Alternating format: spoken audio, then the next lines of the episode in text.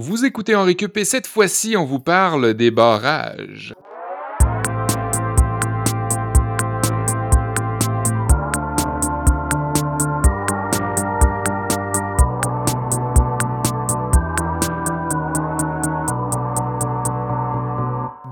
Barrage routier, barrage de la Romaine, tir de barrage, digue, estacade, petit castor. Aucun barrage ne sera épargné en cette grande première dans Récup, alors qu'aujourd'hui, on est diffusé en direct. Et pour ce grand moment de radiodiffusion, j'ai décidé exceptionnellement de m'adjoindre mes acolytes habituels, Sébastien Blondeau et Olivier Bradette. Grand plaisir. Allô. Salut Oli, salut Kev. Pour ceux qui n'auraient pas reconnu ma voix, c'est bien évidemment celle de Kevin Breton qui avait proposé ce sujet euh, pour cette semaine, les barrages. Hein, on avait prévu ça il y a quelques, il y a quelques semaines en se disant qu'on serait en plein dedans comme un sujet chaud de l'actualité. Les débordements n'ont pas encore commencé, mais on surveille la situation de près, que ce soit dans le coin euh, de l'est de Montréal euh, ou de Saint-Georges-de-Beauce, là où il y a souvent des inondations, des Spécifiquement Saint-Georges-de-Beauce.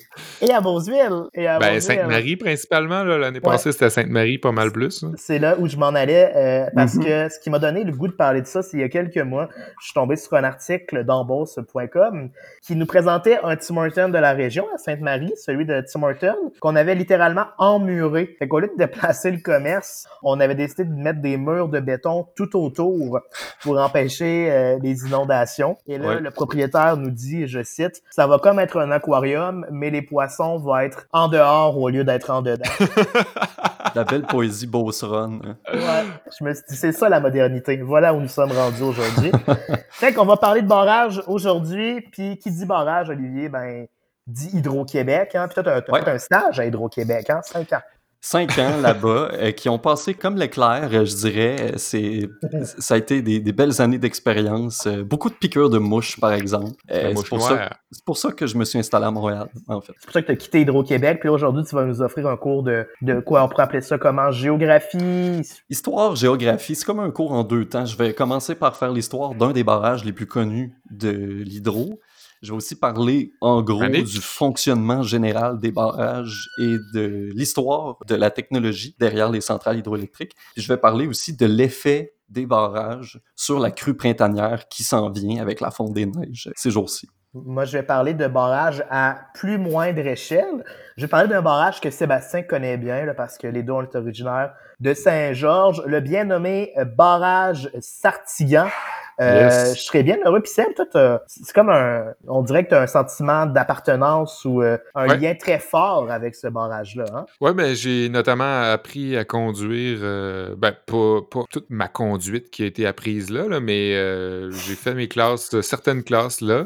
c'est un barrage particulier parce que c'est une seule voie, donc il faut attendre notre tour avant d'y aller.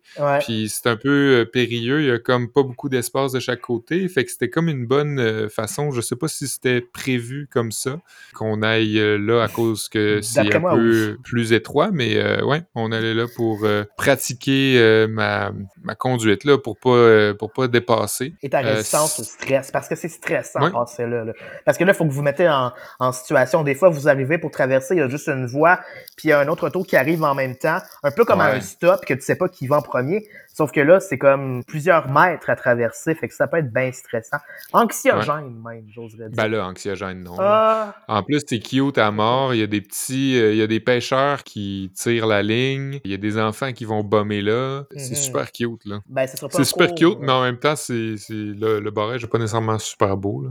Non, mais moi, ça sera justement pas un cours. Euh, de, conduite. Je vais plutôt m'attarder au barrage en tant que tel, qui n'est peut-être pas si cute, mais c'est quand même un petit bijou d'ingénierie. Puis je vais faire profiter euh, les auditeurs de mes grandes connaissances en génie civil euh, pour vous offrir en fait une étude, un code type de détérioration par béton des réactions alcali granulats qu'on retrouve spécifiquement dans le barrage Sartigan. Je vais vous expliquer ça. Ouais, mais je vais, je vais tout bien vous simplifier ça. Là. Je vous promets que ça va être super intéressant en deuxième portion de cours. Puis finalement, ben Seb, toi, euh, tu viens nous offrir un cours d'écologie. Ben oui, parce que qui dit barrage dit castor. Hein? ne mm-hmm. Je sais pas si vous connaissez bien votre emblème du Canada. Euh, la reine. Oui, ben, euh, il y a Non, la non, feuille la- d'érable, non. mais il y a le castor. hein. Il y a la reine. Le castor, est-ce que vous le connaissez bien, l'animal? Est-ce que vous avez appris euh, ses atouts, ses, euh, ses petits trucs euh, dans vos cours d'écologie à l'école? Non, euh, euh, honnêtement, ça m'échappe. Euh, je me rappelle des castors au zoo à Saint-Fé qu'on voyait euh, Eh dans boy. le temps, mais comment ça marche les barrages, ça... Ouais, ben d'une part, je vais vous expliquer euh, qu'est-ce que les barrages, c'est quoi l'effet des barrages dans un sur un écosystème, euh, comment ils s'y prennent, mais aussi ben le castor en tant que tel, euh, c'est comment comment il est fait, qu'est-ce qui fait qu'il est si extraordinaire pour certains en guillemets, pour d'autres euh, en caractère gras. Euh, puis ben le castor, on le sait là, c'est un animal quand même atypique là, c'est un rongeur qui est quand même assez gros. Il y a des, inci- des, des, des, des dents qui arrêtent jamais de pousser, sont faites vraiment solides. Ses dents Donc, arrêtent oui. jamais de pousser? Ouais, Qui c'est arrêtent c'est fou. jamais, jamais, jamais de pousser. C'est pour ça qu'il faut qu'ils qu'ils grugent le plus possible pour les acérer. Comme Ah. ça. euh, Ouais, ouais. Ben c'est oui. pas seulement pour s'abriter, mais c'est aussi pour pas s'enfarger partout après. ouais. La Ouais. nature, c'est bien fait. C'est bien fait, la nature. Ben, on Fait commence que- euh, sans plus tarder avec le cours promis Ouais. d'Olivier, le cours euh, d'histoire et géographie sur Hydro-Québec. Si tu savais comme on s'ennuie à la manée, Ah, ben oui, ok. tu m'écrirais bien plus souvent à la manie, quoi donc? Ah Oui, c'est la très belle pièce La Manique de Georges Dor, euh, parue en 1967, que vous avez peut-être reconnue. C'est une douce chanson d'amour où un ouvrier chante à son amoureuse depuis le chantier du barrage de La Manique. En même temps, j'espère qu'elle chantait assez fort avec le débit de ce barrage-là. Il fallait bien qu'elle l'entende. Euh, la Manique, boy. c'est une rivière de la côte nord, euh, les gars, qui prend source dans le célèbre réservoir Manicouagan et qui se jette dans le fleuve Saint-Laurent à la hauteur de Bécomo. Euh, La centrale Manic 5 et son barrage sont vraiment iconiques au Québec. Euh, le barrage lui-même est le plus grand barrage à voûte multiple et à contrefort du monde, avec une hauteur de ouais. 150 mètres. C'est quand même impressionnant. Et l'inauguration de l'ouvrage était prévue pour le 26 septembre 1968. Est-ce que vous connaissez le nom de ce barrage-là? Mais il n'y a pas un premier ministre qui a été nommé en son honneur récemment, qui est mort, euh, pas Lucien Bouchard. Lucien. Bouchard. Johnson, Comment tu dis, Seb? euh, Robert Johnson. Hey, pas loin, c'est le barrage Daniel Johnson, nommé Ah, en l'honneur de l'ancien premier ouais. ministre du Québec, euh, effectivement.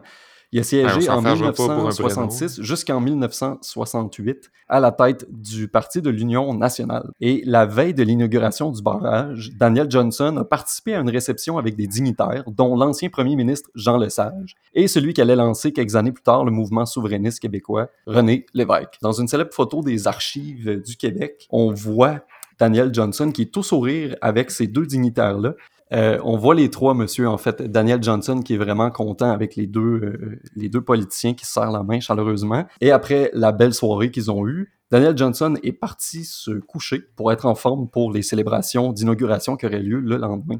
Sauf que la cérémonie aura jamais eu lieu. Revenez-nous après la pause pour savoir pourquoi. Non. En fait, Non. Daniel Johnson est tragiquement décédé d'une crise cardiaque pendant son sommeil. Et euh, c'est pour ça, en fait, que la cérémonie a été annulée. C'est que le lendemain matin, tout le monde a constaté sa mort euh, à la plus grande tristesse de tous. Donc, l'année plus tard, le 26 septembre 1969, exactement un an après la date initialement prévue, Jean-Jacques Bertrand, le successeur au poste de premier ministre, a inauguré le barrage qui a été nommé, lui, en l'honneur de Daniel Johnson. C'est pourquoi que maintenant, aujourd'hui, on va voir le barrage Daniel Johnson à la Manic 5. Mais d'où ça vient, les barrages? Ben, on remonte à quelques siècles de notre période en ce moment. La première forme d'énergie hydraulique qui est apparue, c'est avec les moulins à eau. Donc ça, c'est une technologie qui remonte bien plus loin. là. Les, les premiers seraient apparus quatre siècles avant notre ère dans l'Empire perse. Et quelques décennies plus tard, on en trouvait aussi en Chine. Dans cette région-là de l'Asie, les moulins à eau servaient à alimenter des canaux d'irrigation. Et dans l'Empire romain, on les utilisait principalement pour moudre du grain. Si vous voulez en savoir plus sur les moulins à grains et toutes les métaphores sexuelles qui y sont associées, écoutez notre épisode 48 sur la musique de Noël ou passez une soirée avec Kevin Breton. Eh boy. Ah, ben oui, je pourrais vous en dire long. Puis dans l'épisode sur la musique de Noël, fine analyse littéraire du grand classique de Maria Carey. On se rappelle, je vais juste en profiter pour le plugger parce que tant qu'à écouter l'épisode, écoutez aussi mon segment. Ouais, mais c'est pas pour ça qu'Oli donnait la référence. C'était Non. pour son cours sur le rigodon puis les Mm. métaphores. Oui, Exactement. Et, et Kevin en général. Bon, pour ce qui est des barrages et de l'énergie hydroélectrique, c'est un ingénieur français, M. Bernard Forêt de Bélidor, qui a conceptualisé le principe des machines hydrauliques qu'on disait verticales ou horizontales. Dans le milieu des années 1700, il a publié son livre Architecture hydraulique, qui devait être une lecture de chevet assez percutante. Ces travaux ont servi d'inspiration à des ingénieurs du 19e siècle. Puis un peu plus de 100 ans plus tard, la première centrale hydroélectrique du monde fonctionnait aux États-Unis, à proximité de Niagara Falls. En Ah oui. 1920, il y a 40% de l'énergie de nos voisins du Sud qui était hydroélectrique. Et la première du genre était à, Niagara, Falls? Dans le coin de Niagara Falls, euh, euh, du côté de la frontière américaine. C'était du, côté canadien ou américain? C'était du côté des États-Unis. ouais. Ok, bouh. La plupart, la plupart des barrages les plus connus d'Hydro-Québec sont dans le nord de la province. On en parlait avec le barrage Daniel Johnson, c'est un des exemples, c'est aussi un des plus connus. Et ces barrages-là sont en grande majorité ce qu'on appelle des barrages et des centrales gravitaires. Je vous parle un petit peu des- de ces types de barrages-là. Les centrales gravitaires produisent leur énergie avec l'écoulement naturel de l'eau, par gravité donc, que ce soit par le courant de la rivière ou encore par la chute de l'eau au bas d'une dénivellation. La chute est souvent artificielle parce qu'on fait couler l'eau d'un réservoir où on la stocke euh, jusqu'aux turbines qui sont situées au bas du barrage. On nomme aussi les centrales hydroélectriques de ce type-là des, des centrales de lac, donc celles qui ont un réservoir euh, artificiel. Manic 5 est une centrale de lac, donc. Et lorsqu'une centrale gravitaire est au même niveau que la rivière, on la nomme une centrale au fil de l'eau, tout simplement. Il existe aussi des centrales qui utilisent l'énergie marémotrice, puis depuis quelques années aussi l'énergie des vagues pour produire de l'électricité, mais on n'en a pas vraiment ici au Québec. Euh, On n'a pas l'hydrographie pour ça. Mais je pense qu'il y en a euh, dans les maritimes du Canada.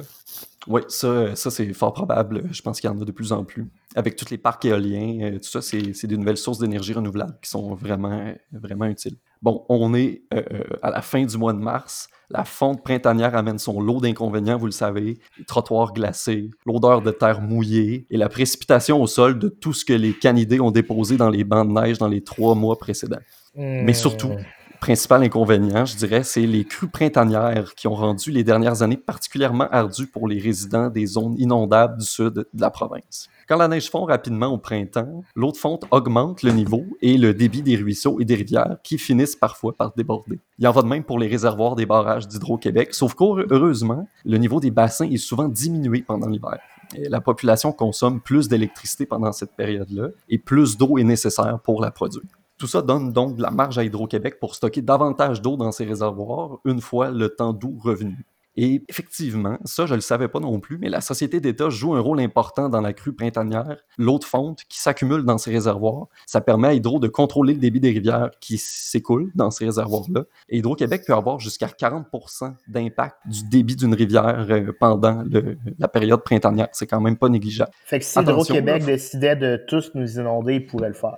Il pourrait le faire. Genre, si euh, dans un scénario comme Austin Powers, où il y a un méchant qui veut euh, détruire euh, le monde puis conquérir tout, euh, les barrages hydroélectriques seraient quand même une arme efficace pour euh, paralyser les villes. Mais là, c'est sûr, attention, fiez-vous pas à Hydro pour contrôler le niveau de toutes les rivières. On a quand même beaucoup de barrages, mais c'est pas toutes nos rivières qui passent par des barrages d'hydro. Euh, donc- ça, s'en vient, par exemple. Ouais. Ouais, on sait pas. Donc, il y a beaucoup de rivières qui circulent librement sans qu'on puisse contrôler leur niveau. Donc, si vous achetez une maison en zone inondable, ben, attention à vous autres. Donc, une crue printanière trop soudaine a des conséquences graves. Elle endommage les infrastructures des villes, elle inonde les sous-sols et elle provoque aussi un retour précoce de la mode des jeans trois quarts. Ah! Mais là, t'as t'as pas fait d'éditorial sur le fait, parce que c'est un sujet controversé, controversé là, les barrages hydro. Là. Ouais. T'as pas fait. Moi, je paye trop cher ma facture. Non, non, mais plus pour les- la construction des nouveaux barrages. En tout cas, moi, je paye cher. Ce sera pour une autre fois, hein, Oli? Pour vrai, je suis, je suis curieux. Euh, j'ai pas entendu parler de Bisbee, puis c'est peut-être que je suis euh, que je suis pas au courant, mais euh, ouais, qu'est-ce qu'il y en est, Seb? Je serais curieux de. Ah, c'est juste que Hydro euh, continue de construire plein de barrages, puis euh, il y a le, le- le camp des gens qui disent que euh, ils détruisent des écosystèmes, puis qu'ils vont construire des, des- des barrages pour rien, juste pour avoir plus de barrages, puis faire du, du capital là-dessus. Mhm. Puis il y a l'autre côté de la médaille qui disent que ben c'est pour des réserves, puis que c'est pour éventuellement vendre, vendre de l'électricité, puis tout ça. Fait que Ouais, il y a un peu une controverse à ce niveau-là. là. Tu peux écouter Chercher le courant si tu veux en apprendre Ouais. plus, ou encore écouter la pièce J'aime Hydro. Fin Ouais. de la parenthèse, on passe à mon cours maintenant. Ben, merci, Seb. Merci pour ta question, Seb. Maintenant, écoute-moi attentivement. Pour ce petit cours, je vous avais promis un cours d'ingénierie, hein, n'est-ce pas, aujourd'hui? Un cas type de détérioration du béton par des réactions alkali-granulats, le cas du barrage Chartigan dans la Beauce. Euh, mais c'était un leurre parce que ça serait vraiment plate, puis j'ai pas du tout les compétences euh, d'ingénierie pour vous expliquer euh, tout ça. C'est juste Non. que c'est le premier résultat qui est sorti dans Google quand j'ai cherché barrage Chartigan. Mais comme c'est des notions qui m'échappent totalement, je vais plutôt vous offrir de manière très modeste un cours de culture et société.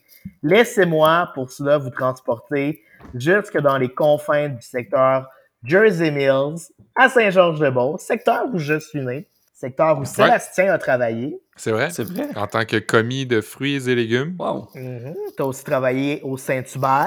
Ah oui, c'est vrai. J'avais oublié ça. Moi, je m'en rappelle. Je m'en rappelle. Est-ce Si que le Saint-Hubert a eu besoin d'être euh, encoffré? Pas comme, pas comme le Tim Hortons, mais en tout cas pas ce jour. Faut dire qu'il est un petit peu plus haut euh, que la rivière Ouais, Chaudière qui ouais, qui déborde, dis-je bien.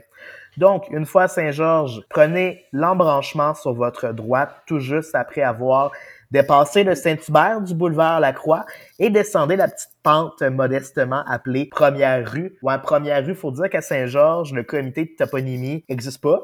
Fait qu'on s'est pas cassé la tête, on a juste nommé nos rues. Première rue, deuxième rue, 176e rue, 177e rue, 5e avenue, 6e avenue, et ainsi de suite. C'est pratique quand vient le temps de, de s'orienter quand on est perdu dans la ville. Puis moi, quand j'étais tout petit, en fait, à la seconde où j'ai appris le fonctionnement des fractions, j'avais bien hâte de voir un jour une rue apparaître qui allait s'appeler euh, troisième rue et quatre quarts, euh, troisième rue et deux quarts, ou ben cinquième rue et être Vraiment étonnant que tu jamais vu Harry Potter. Non, c'est ça, c'était pile dessus. What? C'est Ouais. vrai? Ben, dans Harry- Harry Potter, il y a la plateforme euh, 9 et 3 quarts. 9 et, Ah, 9 et 3 quarts. hey, désolé, ça m'échappe. Pas le temps pour ça, je suis un moldu. Non, à Saint-Georges, c'est littéralement donc 175e rue, 189e rue, etc. Sauf à un endroit, lorsque vous tournez à droite euh, sur ce chemin-là dont je vous indique, il y a une petite rue qui porte étrangement aucun nom. Euh, c'est un simple pavé ascendant qui longe la rivière Chaudière et qui vous mènera jusqu'à un petit bijou d'ingénierie civile. J'ai bien dit le barrage Sartigan. Sartigan, qui est une déformation d'un mot abénaki, machétigan, qui signifie Ah. Rivière ombreuse ou rivière bruyante et qui désignait autrefois la fameuse rivière Chaudière. Si on y a érigé un barrage en 67, c'est que la proverbiale euh, Chaudière avait tendance à euh, déborder au printemps après les crues et les Beaucerons en avaient plein leurs bottes à nouilles euh, des inondations. Finalement, ils ont construit un bâtiment qui aura coûté 1,8 million de dollars. Ça peut paraître quand même peu pour un barrage, mais il faut se remettre à l'époque. Pour vous donner une idée, en 1967, 1,8 million de dollars, ça représentait environ la, nomme- la somme nécessaire pour s'acheter 14 376 000 pintes de lait. Fait que c'est pas négligeable non plus. Qui rentrait dans combien de stades olympiques, c'est? 16 stades olympiques. Ok, merci d'avoir. Merci. Il y a plusieurs grandes personnalités qui se sont euh, déplacées pour l'inauguration de ce bel ouvrage d'ingénierie. Euh, il y avait évidemment des élus, le maire, mais aussi le curé fondateur de la paroisse, Monsieur Jean Duval, qui était venu procéder à la bénédiction de l'infrastructure. Mais attention, moi je pense plutôt qu'on lui a jeté un mauvais sort parce que Tenez-vous là pour dire, le barrage Chartigan, c'est un lieu de discorde perpétuelle. Sébastien en a glissé un mot en introduction. C'est un endroit qui est propice à la bisbille, à la grogne, à l'amertume. C'est un arène étroit, réservé aux gladiateurs, fait de tôle et de métal. C'est qu'on a prêté à ce barrage qui n'aurait pas pu se contenter de sa première utilité de stopper les inondations. Une deuxième fonction, une fonction soit d'autoroute géante pour des miniatures Hot Wheels, ou encore de très minuscules passages pour des voitures que l'on pourrait à peine qualifier de hatchback. La passerelle surplombant les installations est en effet ouverte, comme Seb l'a dit, ouverte à la circulation automobile, mais seulement d'une voie de large. Les automobilistes sont donc pris d'attendre euh, chacun leur tour avant d'enjamber la rivière Chaudière et les dos ce qui donne lieu aux scènes que vous pouvez imaginer, euh, c'est-à-dire euh, dignes des grandes joutes équestres avec des automobilistes tentent d'intimider leur adversaire à l'autre bout de la chaudière en les fixant droit dans les yeux, l'air de dire j'étais là en premier. C'est ça.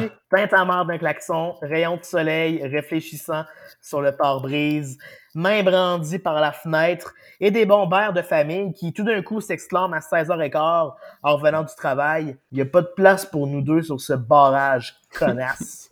Oui, le barrage Sartigan a toujours été le théâtre des plus grands cas de rage au volant à Saint- à Saint-Georges. Ah oui? Et c'est pas tout, parce que l'automobiliste georgien, pas juste une bête sanguinaire et irrationnelle. Il sait très bien que le problème, c'est pas juste l'adversaire au bout de la chaudière, mais le barrage en tant que tel. C'est le système, Ouais. le problème. Déjà, il en veut aux ingénieurs de l'époque d'avoir créé une passerelle à une seule voie, mais aussi il se fâche perpétuellement lors des fermetures de la voie de circulation, des fermetures fréquentes mais nécessaires pour l'entretien du barrage. Et un petit coup d'œil sur la section commentaires d'embauche.com dans les articles annonçant la fermeture du barrage suffira à vous faire comprendre tout leur désespoir, certains réclamant même la création d'un troisième lien comme à Québec. Ah Je ben. vous lis quelques extraits. Un pont de plus au plus vite, maudit niaisage, toujours fermé, cette affaire-là, de dire Julien Poulain. Hey, monsieur Maxime Bernier, les Beaucerons ne veulent pas être otages de la circulation. Un nouveau pont, ça presse. Voyons sacrément, de dire François. Et merci de l'information, bye, de Lisette Larivière, qui, elle, gère ça mieux satisfaite de. que ses autres concitoyens, Mais- visiblement. Si je peux me permettre, Kev, euh, moi, ça me dérangeait pas tant euh, le fait que ce soit une voix. Je trouvais que c'était une belle manière de ralentir, justement, de prendre le temps de se poser, puis de faire autre chose, d'écouter la radio. De toute façon, on est tellement souvent dans notre char dans cette ville-là que une minute de plus, une minute de moins, c'est pas grave. C'était plus la côte. Quand t'arrivais, Oh. là, Ouais. quand t'arrivais dans, dans l'Est, là, puis là, tu remontes la côte, puis là, c'est genre, c'est c'est le même, c'est à pic. Tu t'en viens. Surtout l'hiver, là, effectivement, c'est pas d'adon. Là. Comme dirait mon père, ça rentre bien mal. C'est bien T'as bien raison, Seb. Puis qu'est-ce qui explique toute cette bisbille-là? Ben, c'est sûr que ce serait facile de blâmer le curé, hein, Jean Duval, qui aurait euh, raté sa bénédiction. Mais il y a une autre raison qui explique la malédiction derrière le barrage Chartigan. Un, un chapitre caché, une page noire de l'histoire des Beaucerons que je connaissais pas. C'est que se trouvait aux abords de la rivière Chaudière, au même endroit où on trouve le barrage Chartigan en ce moment, le cimetière Jersey. C'est écrit Jersey Cemetery et je vous niaise pas sur les, euh, les enseignes qu'on retrouve. Il y avait une erreur dans Cemetery, c'était écrit C-I-M-E-T-E-R-Y. Je trouvais ça bien drôle. Ah Mais c'est ouais. un cimetière qui a vraiment existé et on l'a donc tassé de là en 1967 lors des, euh, de la construction du barrage. Donc non seulement on aurait dérangé les morts pour procéder euh, à la construction, mais en plus on n'a pas cru bon de déménager les pierres tombales dans un autre cimetière. On les a juste comme laissées là. Eh, Fait qu'il reste plus vraiment de traces de. Il y avait comme une dizaine de, de tombes qui s'y trouvaient, qui ont comme été enfouies ou abandonnées ou jetées dans la rivière. Fait que, évidemment, que si on croit au mauvais esprit, on peut croire qu'ils sont pas super down avec ce projet-là. Fait que pour régler le problème, il faudrait peut-être emmener un exorcisme, ou en tout cas, peut-être au moins installer une petite plaque commémorative pour rappeler l'existence des personnes qui étaient enterrées, et peut-être ainsi faire barrage à la malédiction. C'est mon tour. Merci, euh, Kevin, pour ton cours. Le castor, l'emblème du Canada depuis 1975, je ne sais pas si vous étiez au courant. Un des rongeurs les plus gras, on l'oublie souvent. Clairement. Mais d'où vient ce nom saugrenou ou saugrenu, vous me demandez? Saugrenouille. Euh, Saugrenouille. Ben, euh, vous me connaissez les gars, hein? j'ai- j'aime beaucoup chercher l'étymologie des mots, la racine des choses. Oui. En fait, moi, je cherche par- jamais l'étymologie des mots parce que je sais que Seb va me l'expliquer à un moment donné. Bon, ben, regarde, vois-tu. Ben, comme par exemple, je sais pas si vous saviez, mais olivier, c'est l'arbre dans lequel poussent les olives. Mhm. Hein? Les olives, euh, le mot olive, quant à lui, vient du latin oliva, donc euh, tout est dans tout. Tandis que Kevin est une déformation du nom anglais Kevin, qui est lui-même une déformation anglaise du vieil irlandais Kemgen, qui veut dire beau garçon. Je le sais. Ben voyons. Ma blonde, elle me croit pas, mais je dis des fois. Ouais, ben sinon, j'ai pas trouvé d'étymologie pour castor. Puis quel, Euh, beau... euh, Celui, celui qu'on connaît bien euh, fait partie de la famille des castoridés, euh, présente en Eurasie et en Amérique du Nord. faut faire attention parce qu'il existe d'autres types de castors qui appartiennent pas à la famille des castoridés. Je sais pas pourquoi. Comme le castor des marais et le castor de montagne. Ils ont toutes la même face, euh, ils ont le même beau pelage, mais euh, selon les experts, c'est pas la même euh, bestiole. OK. Peu importe euh, l'espèce ou le type, ça fait plusieurs dizaines de millions d'années qu'il existe selon des fossiles trouvés en Asie du Sud-Est. C'est quand même impressionnant. Le castor fait un très bon survivaliste, étant donné qu'il se construit son habitat lui-même. Dans sa tanière, il peut réguler la température en créant différentes euh, chambres et ainsi se faire des euh, provisions sous l'eau et conserver sa nourriture essentiellement euh, des feuilles, des pousses, des herbes et, des, et de l'écorce dans une des chambres qui va avoir la bonne température. Sous l'eau? Oui. Fait qu'il Ben, en fait- des non, mais la, la chambre est pas sous l'eau. faut passer sous l'eau pour y accéder, mais comme c'est dans le, dans le barrage, c'est dans le, sa tanière. OK.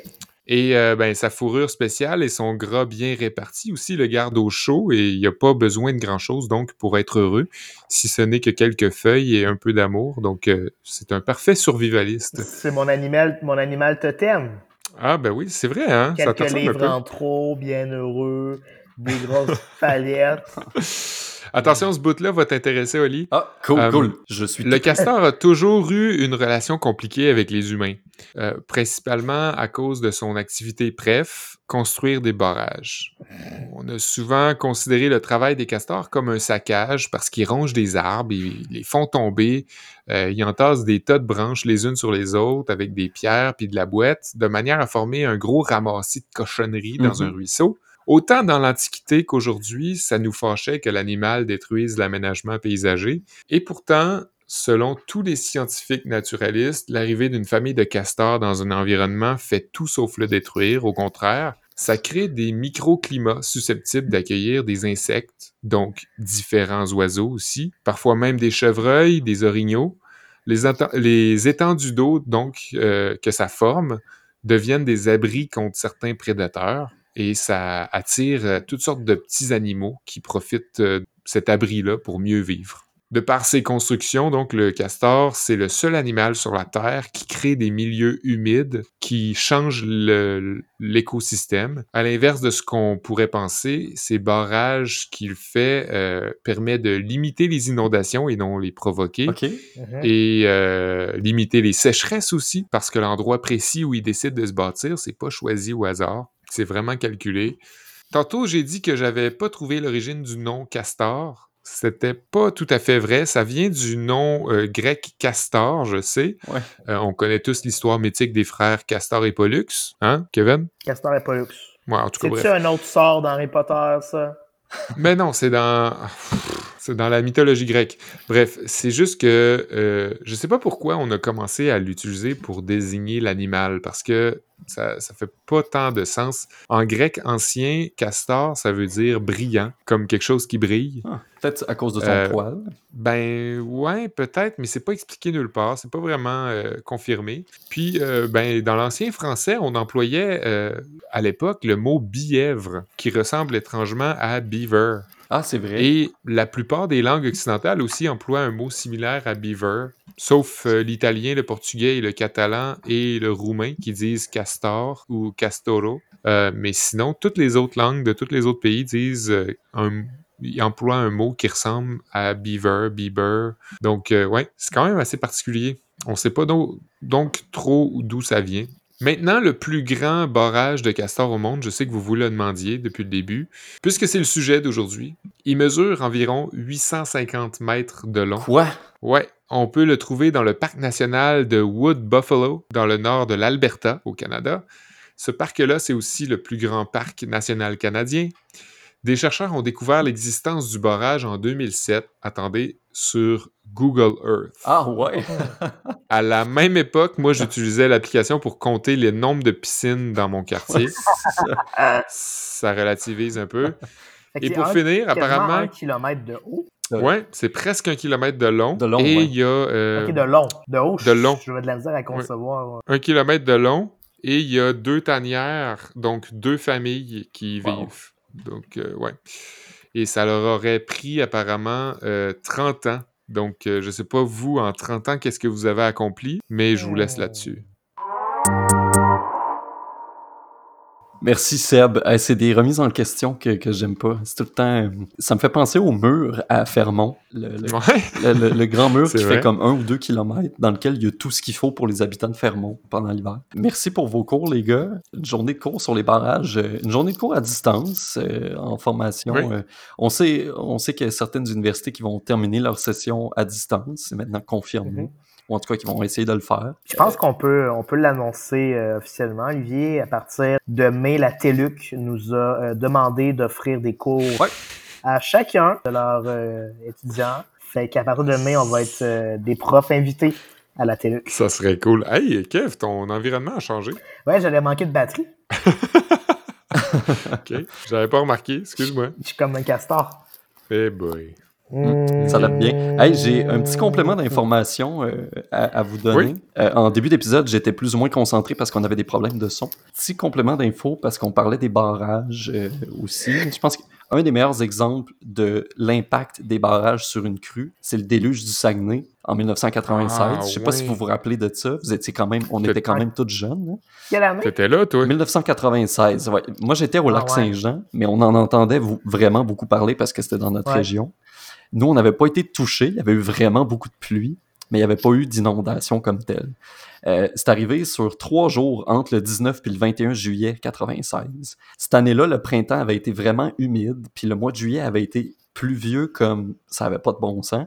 Donc le sol était vraiment saturé d'eau, puis les rivières étaient déjà quand même relativement hautes. Puis avec plus de 200 mm de précipitation en quelques jours seulement, en dedans de peut-être 24-36 heures, 200 mm d'eau qui sont tombées à torrent soutenu. Hydro-Québec avait eu d'autres choix que d'ouvrir les vannes des bassins versants du lac Kenogami et de portage des roches à l'intérieur. Et ça, c'est des barrages qui descendent vers Chicoutimi puis vers la baie avant de se jeter dans la rivière Saguenay. Et c'était à cause de ça, en fait, que plus bas, il y a des barrages qui ont cédé. Pas qui ont cédé, mais qui ont, qui ont débordé, qui ont emporté le quartier du bassin à Chicoutimi, qui ont provoqué des glissements de terrain à la baie. Puis plus loin sur la côte nord aussi, il y avait eu des, glissements de terrain puis des inondations. Ça avait été toute qu'une affaire, euh, cette affaire-là. Puis c'est de là, en fait, qui est surgi ou qui est resté euh, solide dans le roc, la petite maison blanche que vous avez peut-être vue si vous êtes passé au Saguenay. Mhm. Donc c'est ça, c'est Ouais, c'est ouais. vraiment important. Aux nouvelles, en fait, là, ils l'ont beaucoup montré à la télévision. Ouais, ouais, c'était- c'est vraiment instantanément devenu l'icône de la résilience de la population de la région euh, qui se tenait debout malgré la catastrophe naturelle. Je suis ému. Mm, mm. Ouais, moi aussi. C'est ce qui fait le tour euh, de la question. Je pense qu'on a parlé de tout ce qui pouvait possiblement être attaché au barrage. On n'en parlera hein? plus On n'a jamais. pas parlé des barrages routiers. J'aurais aimé ça, Non. on en parle. Des barrages de police. Ouais. Barrage. Ouais. Ouais. On aurait, on, on fera le barrage 2. Tu sais, on s'est dit qu'on ferait soupe 2. Ouais. on va faire Oui. On n'a pas parlé des remparts. C'est une forme de barrage. Ouais. Ça barre la route. Parlant de rapport, on n'a pas parlé des tirs de barrage, Non. C'est Ah. vrai. introduits en 2006 dans le hockey. Ah Nord. 2006 quand même. Ah Ouais, ouais. après le lockout. Ouais. OK. Ben oui. Bon, ben, hey, la semaine prochaine, de quoi on parle? Ça sera les pyramides, Seb, une suggestion de ta part qui m'a un peu euh, un peu mis à l'envers. Je savais Je pense pas que c'est moi, je pense que c'est toi. Tu voulais qu'on parle des, Non. des, Non, non. ouais, je des ventes pyramidales puis des affaires de même? Non, moi, je voulais vraiment pas qu'on parle des pyramides. Ça me fait peur, les pyramides. Ça me rend mal à l'aise. Comment ça? Gosse. Ben, tu nous en parleras la semaine prochaine. Je vais vous expliquer ça la semaine prochaine. Premier défi relevé de web diffusion. Oui, euh, Merci, ouais. Ben, vous êtes bien fin. Merci pour votre patience. Euh, on a une petite pensée aussi pour euh, nos, nos équipes euh, à CISM, à Canal M, CFRT aussi qui nous diffuse en radio. Évidemment, là, c'est un enregistrement web, mais qui va aussi être diffusé sur nos formats balado, formats radio, comme à l'habitude, les jeudis à chaque semaine. Donc, on va faire un petit montage puis un petit traitement sonore, mais on... Une belle démonstration, en fait, qui démontre bien que tous les techniciens, là, les metteurs en ondes et tout ça sont inutiles. Tu sais, les Appelez-moi si vous avez des besoins. euh, je suis visiblement capable de gérer ça. profession Si qui tu sert à veux- rien. Non, mais. Tu veux principalement pointer euh, Mathieu Tézier? Oui, qui nous a écouté, euh, qui, qui était en ligne un bon bout de temps, qui a commenté tout au long de l'épisode. Euh, salut Mathieu, on t'embrasse. Tenez, Ouais. tenez bon, tenez le fort, puis on se revoit la semaine prochaine. À bientôt.